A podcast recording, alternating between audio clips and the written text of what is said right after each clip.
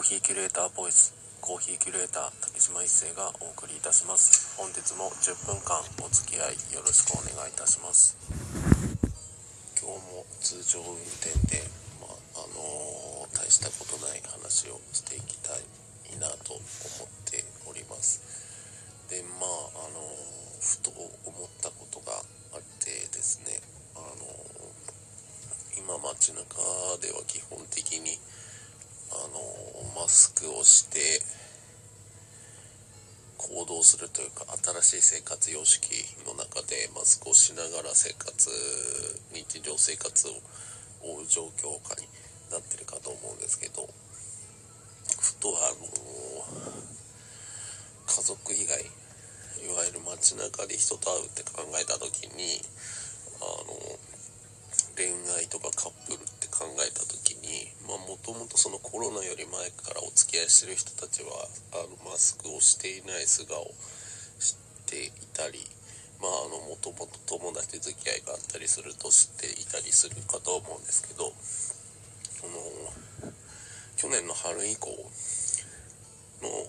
環境の変化によって出会った場合あの恋愛ってなった時にやっぱりマスクをしていない顔を見たことがないとか見るチャンスがないとか、まあ、それこそあのちょっと小耳にしたんですけどそれこそあのマスクしていない写真を気になる男子気になる女子のものを手に入れようとしているあの若者たちの話を聞いてまあそういう時代というかそういう状況下なんだなっていうのを感じたんですけどあのそれと並行をしていわゆるあの女性のランジェリーいわゆる、うん、ブラを取る前にマスクを取るじゃなくてあのマスクより先にブラを取るような状況かも。その濃厚接触の状況下ではありえるんじゃないかなと思いながらまああの1つ目のしょうもない話はこんなところでというかまあでも引き続きマスクの話をしていこうと思うんですけどやっぱりマスクって顔を覆っていてよっぽど面長でなければあの約半分小顔の方であれば3分の2隠れている状況下ででまあ先ほどの話と重複するんですけどやっぱり恋愛とかしていくってなった時にやっぱ気にしいくら気にしてない気にしないって言っても結構重要な要素じゃないですか。でやっぱりその目元だけで人を判断するってなかなかのものだしでもその目元の印象は結構強いんですけど顔全体で見た時には目元以外の印象が強い。それこそ口元の印象とか結構大事っていうのがマスクが、まあ、スタンダードなイレギュラーな状況下だからこそ起こり得ることなんですけどでも逆に言うとその目は口ほどにものを言うというかあのいわゆる本当にマスクで隠しきれていない部分目元である程度人間性が見えてくるというか、まマスクイケメンマスク美女じゃないですけどあのマスクのおかげで美人に見えてる人もいると思うんですよ。そのこそ一昔前のザワチンじゃないですけどあの目元でいわゆるメイクで誰々さんを表現するみたいなのが可能なわけでなんで見せ方一つで全然見え方が変わってくるんですけどでもあのやっぱりメイクが特別上手じゃない人メイクを特別上手にしなくても良い人はやっぱその目元とか見えてるところである程度美しさというかまああの魅力的に見える人は多いと思うんでそういった部分でなんかそのマスクで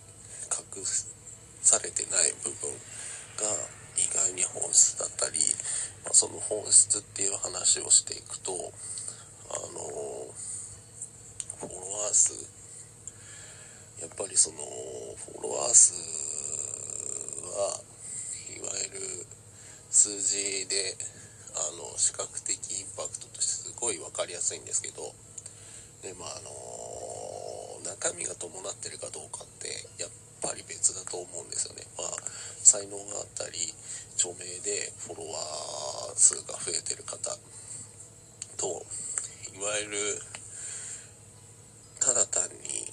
数字を稼いでいて中身が伴ってないまあそれこそ言い方悪いですけどフォロワーか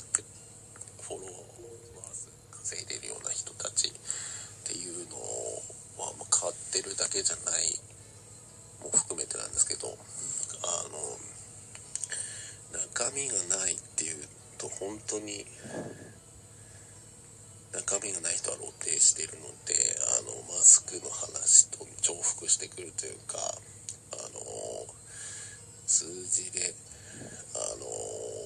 の持ってる人ってやっぱりいっぱいいるよねってすごい思うんですよね。で中身がない人ってやっぱそういう数字的なものとか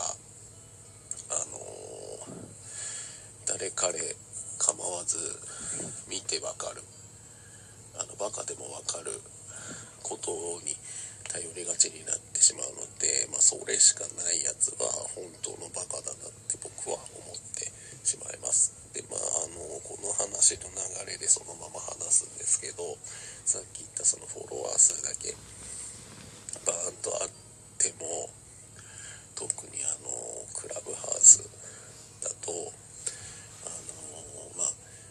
聞き戦で上に上がって喋らなければ露呈しなくて済むんですけど基本的にあのスピーカーに上がって喋ると中身がない人って本当に何も喋れないんですよ。それこそあのバカでもわかる数字的な話とか固有名詞とか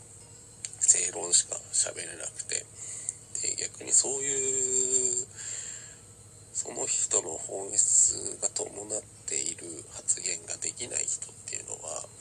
薄っぺらいというかどんどんどんどんバレていってしまうのでまあ僕みたいに毎回毎回話す内容が同じになっちゃうっていうのもあの考えものかもしれないんですけどでもあの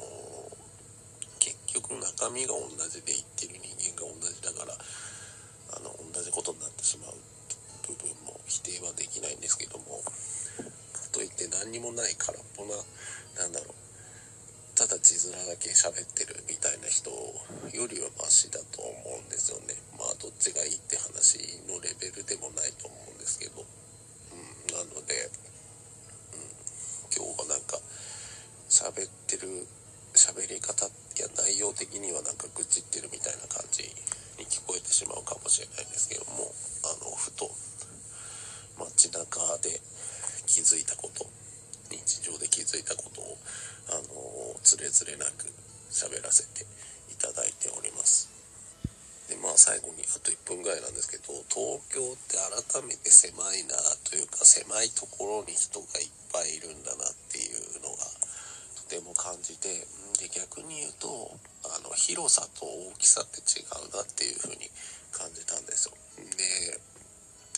20東京23区と名古屋で比べると東京の方が大きいんですけど名古屋の方が広い感じがするんですよ。でまああのやっぱ広いと大きいってあの似て非なるものというかあのノットイコールなんだなっていうのをあの今日はとても感じました。なのでやっぱり東京って狭いところにあのぎゅうぎゅうにあるから